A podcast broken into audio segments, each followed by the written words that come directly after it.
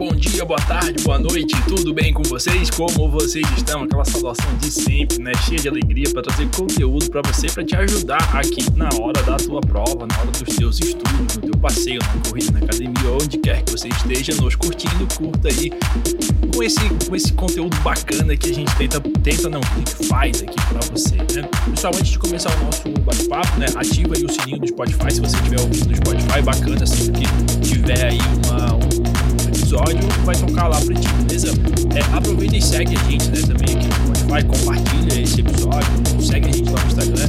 Esses pedidos todos aí que vocês já sabem, mas que dá muita, muita moral aí pra gente, se você não segue ainda, pô, dá essa força aí que certamente é, vai ser retribuído aí pra ti e conteúdo bem bacana, tá? Já está disponível também o nosso curso Penal, o curso de Direito do Trabalho, né, tanto para a primeira quanto para a segunda fase. O curso, é, ele tem esse viés, né, ele serve para as duas fases, e aí no decorrer do período, na medida que você for ouvindo, aí, provavelmente outros cursos estarão disponíveis também, tá? A gente vai fazer todas as matérias que caem na segunda fase, a gente vai fazer teses voltadas aqui para você a segunda fase, é só olhar lá no link ou aqui da descrição do episódio ou lá no Instagram, vai estar lá, tá bom? Mas deixa de bate-papo, vamos para o nosso papo. Cristóvão, casado com Carla pelo regime da Comunhão Universal de Bens, tinha três filhos, Ricardo, Ronaldo e Roberto. Ricardo era pai de José e Jorge. José, pai de Marcos e Mateus. E Ricardo falece na data de 15. Uh, Ricardo né, falece na data de 15 de 5 de 2003. Cristóvão, muito triste com a perda do filho, faleceu no dia 30 de 1 de 2004. E José faleceu em 17 de 7 de 2006. Que balaio, né, pessoal? Então, assim, sabendo que a herança de, é de 600 mil reais, como ficará o monte, tá? Só pra gente entender, olha só. Cristóvão é casado com Carla, tá? E os dois aí, eles têm três filhos, que é o Ricardo, o Ronaldo e o Roberto, tá? O Ricardo, ele era pai de Jorge e de José, tá certo? E o José, por sua vez, então o José já é neto do Cristóvão.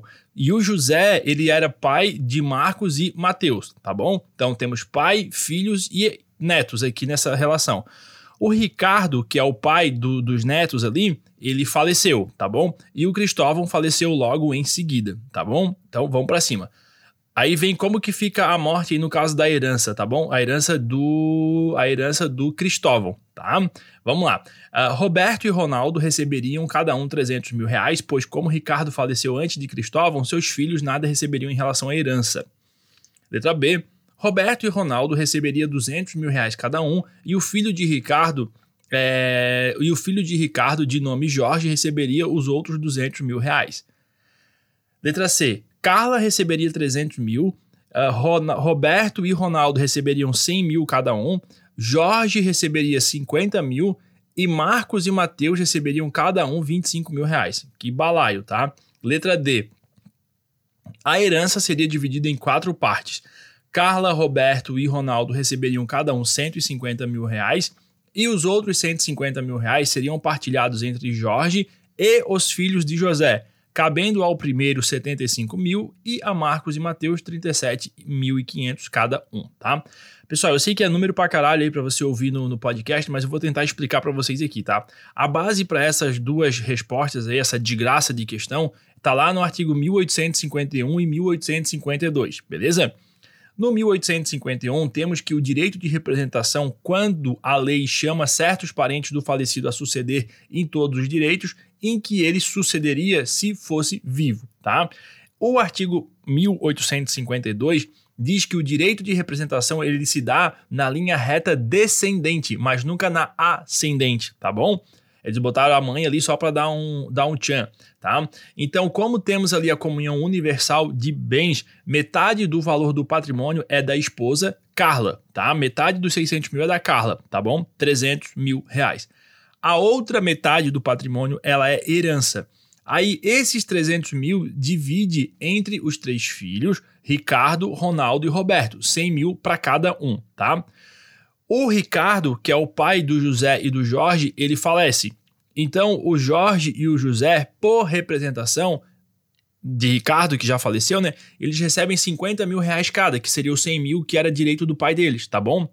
O José, que recebeu que recebeu 50 mil, ele é pai de Marcos e Mateus. Daí o José morreu, tá? Aí o Marcos e o Mateus parece banda de sertaneja, né? O Marcos e o Mateus, eles herdam cada um a, a sua representação. Por representação, 25 mil reais, que era referente aos 50 do pai deles, que era, o, que era o filho do Ricardo, tá bom?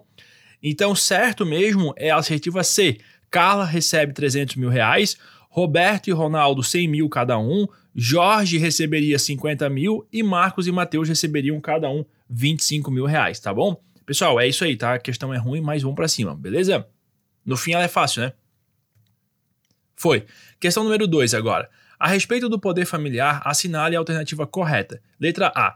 O filho que possua 16 anos de idade, ainda que tenha contraído casamento válido, permanece sujeito ao poder familiar de seus pais até que complete 18 anos de idade. Tá? Aqui tá errado, beleza? Artigo 1635 do Código Civil. Extingue-se o poder familiar inciso 2 ou 2, pela emancipação nos termos do artigo 5 parágrafo único. Aí o artigo 5 parágrafo único diz que a menoridade cessa aos 18 anos completos quando a pessoa fica habilitada à prática de todos os atos da, via, da vida civil. E o parágrafo único diz que ó, cessará para os menores a incapacidade, inciso 2, pelo casamento. Beleza? Letra B. Na constância do casamento entre os pais, havendo falta ou impedimento de um deles, caberá ao outro obter autorização judicial a fim de exercer com exclusividade o poder familiar sobre os filhos comuns do casal. Aqui está errada, tá? Artigo 1631 do Código Civil. Durante o casamento, a união estável e a união estável compete o poder familiar aos pais. Na falta ou impedimento de um deles, o outro exercerá com exclusividade. Letra C. Exorbita os limites do exercício do poder familiar exigir que os filhos prestem quaisquer serviços aos pais, ainda que sejam considerados próprios para a idade e condição daqueles. Também está errada, tá? Aí é o artigo 1634, que diz que compete a ambos aos pais, qualquer que seja a sua situação conjugal, o pleno exercício do poder familiar, que consiste, é, que consiste em, quanto aos filhos, aí vem lá o inciso 9, exigir que lhes prestem obediência, respeito e serviços próprios da sua idade e condição. E a letra D diz assim, ó: não é autorizado ao novo cônjuge interferir no poder familiar exercido por sua esposa sobre os filhos por ela havidos na constância do primeiro casamento, mesmo em caso de falecimento do pai das crianças, tá? Então aqui está correto, artigo 1636. O pai ou a mãe que contrai novas núpcias ou estabelece união estável não perde, quanto aos filhos do relacionamento anterior, os direitos ao poder familiar, exercendo-os sem qualquer interferência do novo cônjuge ou companheiro, beleza?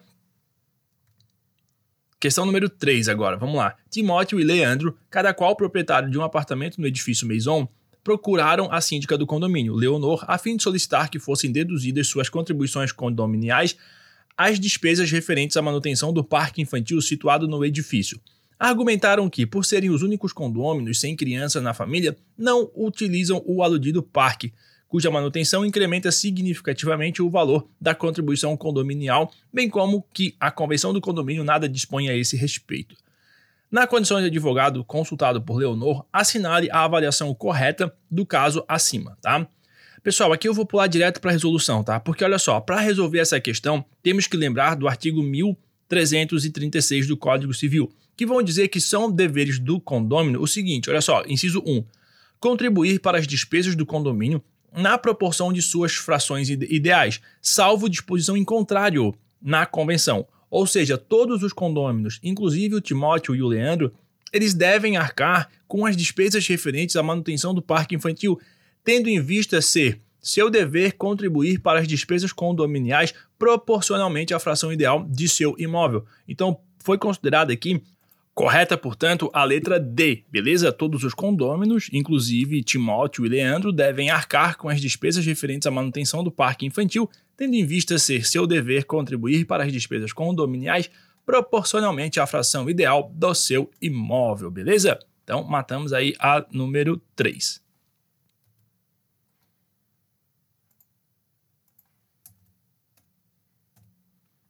Questão número 4 agora. A Sociedade de Transporte de Valores Transporte Blindado Limitada, na noite do dia 27 de 7 de 2011, teve seu veículo atingido por tiros de fuzil disparados por um franco atirador. Um frango atirador, como diz um cara que mora aqui em Floripa. Enfim, em virtude da ação criminosa, o motorista do carro forte perdeu o controle da direção e atingiu fortemente o Rodrigo Cerdeira, estudante de farmácia que estava no abrigo do ponto de ônibus em frente à universidade onde estuda. Devido ao atropelamento, Rodrigo permaneceu por sete dias na UTI, mas não resistiu aos ferimentos e veio a óbito. Com base no fato narrado, assinale a assertiva correta. Vamos lá. Letra A. Configura-se hipótese de responsabilidade civil objetiva da empresa proprietária do carro forte com base na teoria do risco do proveito, é, decorrente do risco da atividade desenvolvida. Aqui tá certo, tá, pessoal? Artigo 927, parágrafo único, que diz que configura-se responsabilidade objetiva quando a atividade normalmente desenvolvida pelo autor do dano implicar, por sua natureza, risco para os direitos de outrem. Então aqui se aplica sim a teoria do risco do proveito, que prevê que aquele que tira proveito ou vantagem de fato gerador do dano, ainda que indiretamente, tenha a obrigação de repará-lo. Então, pô, transportar dinheiro para lá e para cá é super arriscado, então não tem muito o que fazer, tá? É, é a, a, empresa responde sim. As outras elas são incorretas, mas vamos, vamos passear por elas. Olha só, letra B. Não há na hipótese em apreço a configuração de responsabilidade civil da empresa de transporte de valores, uma vez que presente a culpa exclusiva de terceiro, qual seja do franco atirador. Aqui está incorreta, porque, como a gente já viu, né, a gente vai aplicar ali o artigo 927, parágrafo único, em que existe ali uma mitigação do nexo de causalidade, ocorrendo responsabilidade objetiva da pessoa que desenvolve atividade de risco, mesmo quando há terceiros agindo com culpa no caso, tá bom?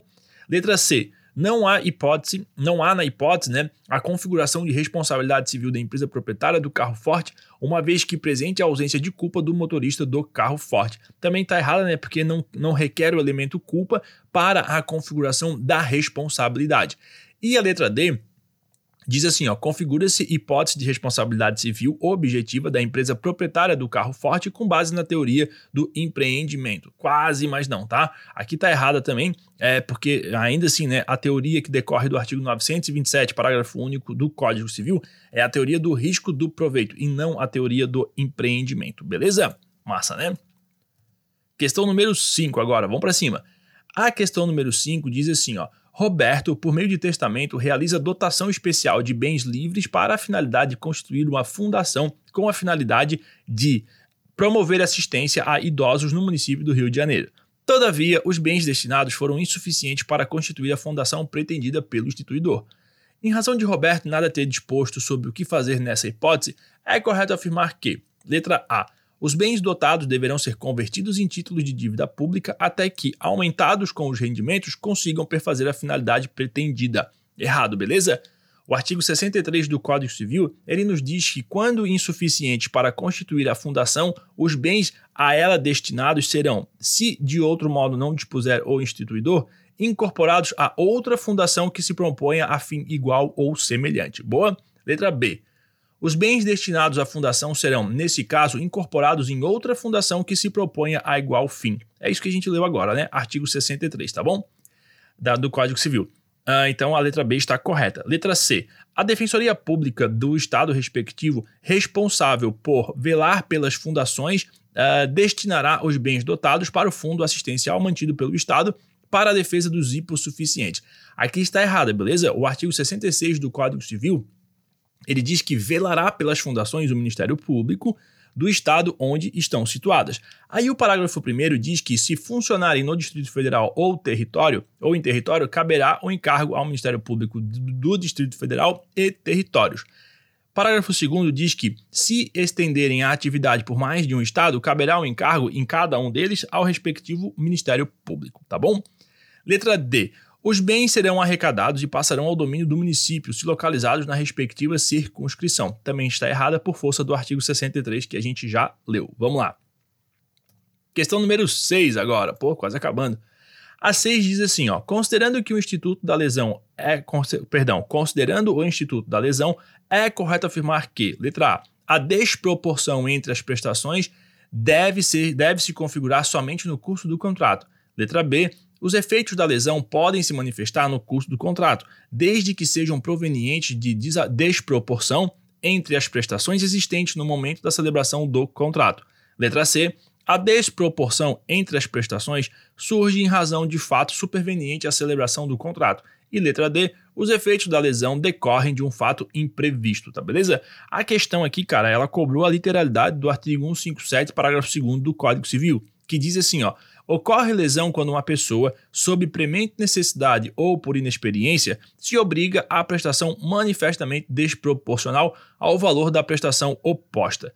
Parágrafo 2. Não se decretará a anulação do negócio se for oferecido suplemento suficiente ou se a parte favorecida concordar com a redução do proveito, beleza? Então aí a correta é a letra B, que diz que os efeitos da lesão podem se manifestar no curso do contrato desde que sejam provenientes de desproporção entre as prestações existentes no meio da celebração do contrato. Boa? Legal, né? Questão número 7 agora, para encerrar. A última, olha só. Glicério, adoro esses nomes. Glicério construiu a casa onde reside há oito anos com duas janelas rentes à divisa do terreno. A disposição das janelas na divisa teve como objetivo a iluminação, a ventilação e a vista. Na época, o seu vizinho não se opôs à construção. Ocorre que o lote vizinho foi vendido a terceiro e este levantou um muro rente à parede em que se encontram as janelas. Considerando a situação hipotética e as regras de direitos reais, assinale a alternativa correta. Pessoal, de novo, vou pular direto aqui para a explicação, tá? Porque tem um monte de pode ou não pode ali. Olha só. Artigo 1302 do Código Civil. O proprietário pode, no lapso de um ano e dia após a conclusão da obra, exigir que se desfaça a janela, sacada, terraço ou goteira sobre o seu prédio.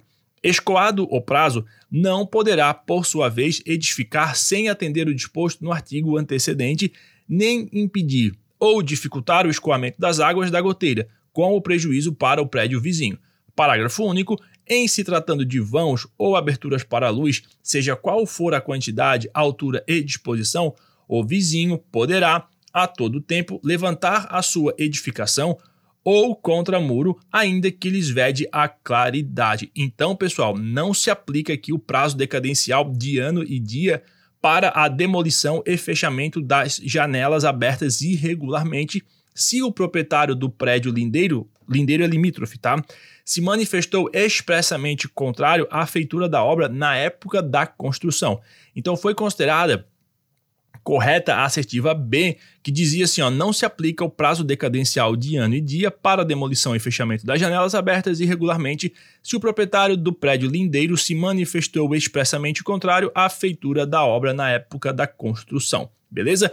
A, a questão, ela tentou te dar o bote aqui, tá? Ela disse que o cara não se, não se opôs. Beleza, tá tudo certo. Só que a questão a assertiva, ela traz um, um, um, revés, um contrário. Então tem que ficar ligado nisso para não ter aí o teu tapetinho puxado, tá?